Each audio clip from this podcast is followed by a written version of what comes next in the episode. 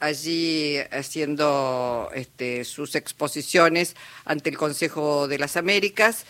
Eh, José Urtubey estuvo allí también. José, Eduardo Anguita, Luisa Balmaya y todo el equipo te saludamos. ¿Cómo estás? ¿Qué tal? Buenas tardes, ¿cómo están? Una aclaración, ya no estoy en Uya, ¿eh? Ah, ya no estás en Uya, bueno, bueno, bien. Nunca vas a dejar de estar, José. Ah.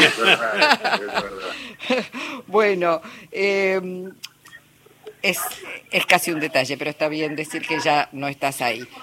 Eh, sí. Y lo muy interesante, perdóname, José, que lo diga yo, que vos sos presidente de una empresa muy grande y al mismo tiempo sos uno de los tipos que más pone la mirada en la pequeña y mediana empresa. Sí, pues yo creo que es importante pensar también en las cadenas de valor, en las empresas. El 80% son pymes, creo que es el motor de la Argentina. Mm. Sí, sin preguntarte, José, cuál discurso te gustó más de ayer, de las exposiciones que escuchaste, sí me gustaría que dijeras si alguno te pareció que tenía una mirada integral de país, más allá de lo que uno puede decir, bueno, los casi eslogans, porque también en el tiempo de exposición que hay, mm, digamos, para desarrollar todo un, programa es difícil, pero digo, ¿alguno de los eh, intervinientes ayer te dio la sensación de que tiene una mirada más integral de lo que es el país y de lo que necesita? A ver, yo te diría ponerlo en estos términos, es decir, de los programas económicos que empiezan a hablar, eh, veo que la dolarización no es lo conveniente para la Argentina, ¿sí? por ese lado me parece que es inconveniente porque, digamos, primero te pone un corset, una, algo rígido sobre que te hace inflexible frente a eventuales movimientos internacionales.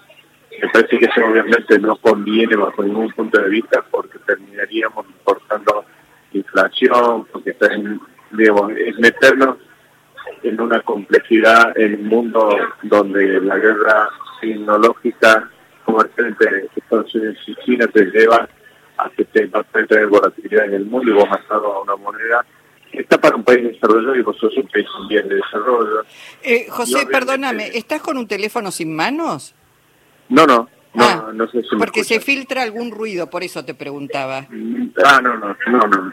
Bueno. Y bueno, y entonces, desde ese lado no, no creo realmente.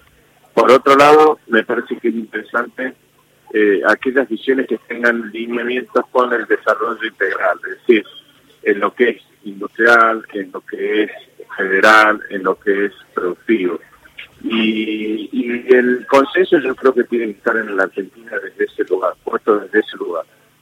Mm, eh, estamos hablando de una Argentina más integrada, más equilibrada, más racional en todo caso, y donde el eje, bueno, lo, lo planteó a la mañana un poco más temprano Agustín Rossi, ¿no? Digamos, ¿es ajuste o desarrollo? Más o menos en esos términos lo estás viendo vos. Sí, yo más que como ajuste, porque digamos, acá obviamente en términos de poner las cuentas en orden, va inexorablemente la Argentina tiene que tener un, equilibrio fiscal.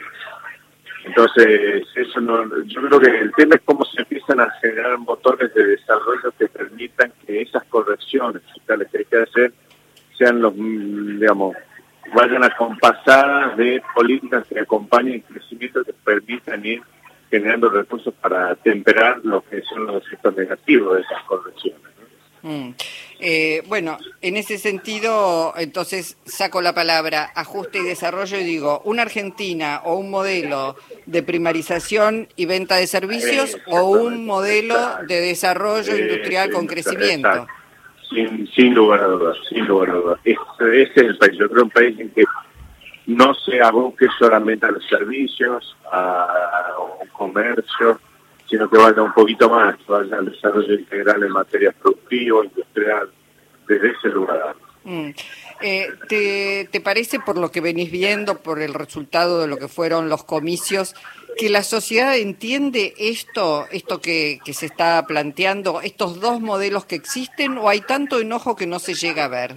yo creo que por lo que mostró las pasos, es que hay una, una en la población, un grito de, de, digamos, obviamente de enojo frente a la clase política plástica dirigencial y eso lo expresa en votos que quizás después eh, no necesariamente están trabajando con estos lineamientos, pero que le hacen bien a la Argentina. Lo parece que es importante. Y en tus colegas, en los empresarios, ¿qué es lo que advertís? No, creo todavía, digamos, todavía hay cierta incertidumbre cómo se va a desencadenar el proceso electoral y, y un poco con la necesidad de seguir escuchando cómo aquellas propuestas que se van vertiendo en la campaña política se pueden llevar a, cabo a la realidad. José, te, hago una pregunta sobre esta, esta, este abanico de dólares que hay. ¿Vos crees que cualquiera sea de los tres que, que han quedado en el lote que pueden llegar a la, a la Casa Rosada, eh, ¿hay conciencia o hay algún tipo de entendimiento para salir de este abanico de dólares este, algunos legales y otros no? La conciencia viene por el lado de entender que la, economía está en una situación muy débil, que hay que generar dólares, ya sea por exportación, ya sea por inversiones, ya sea obviamente buscando también eh, ese déficit que hoy quizá que tenemos como ir equilibrándolo, pero el tema es ir viendo cómo se generan esas políticas con cierto equilibrio cuidando lo social. Y ahí es donde creo que hay que ponerle más foco todavía en la discusión en el marco de las campañas políticas. ¿Preocupa el ingreso de la, de la Argentina a los BRICS? A mí no, a mí no, a mí me parece que me llama la atención, me parece que son, eh, es positivo para la Argentina porque en un momento en donde se van a realizar las economías integrantes de los miembros de, de los BRICS son economías emergentes, de desarrollo igual que las nuestras, en donde empiezan a buscar ciertas sinergias que me parece razonable y hay que distinguir lo comercial de lo político, es muy importante eso, si no, creo que ahí por uno está comercializando, por uno está buscando determinado con el país, no, no necesariamente hay que empezar a poner el capítulo de la política adelante. Mm. ¿Qué es lo que hacen en realidad los grandes eh, bloques y los grandes países, no? Comercian en un mundo, digamos, abonas la propuesta del multilateralismo. Bueno, de hecho Estados Unidos así se mueve, digamos, por ejemplo, puede tener su diferencia con China, pero sigue comercializando. Claro. Bueno, gracias Urtubey, muchísimas gracias por la posibilidad de escucharte esta tarde. Por favor, muchas gracias. Gracias. José Urtubey, empresario director de Celulosa.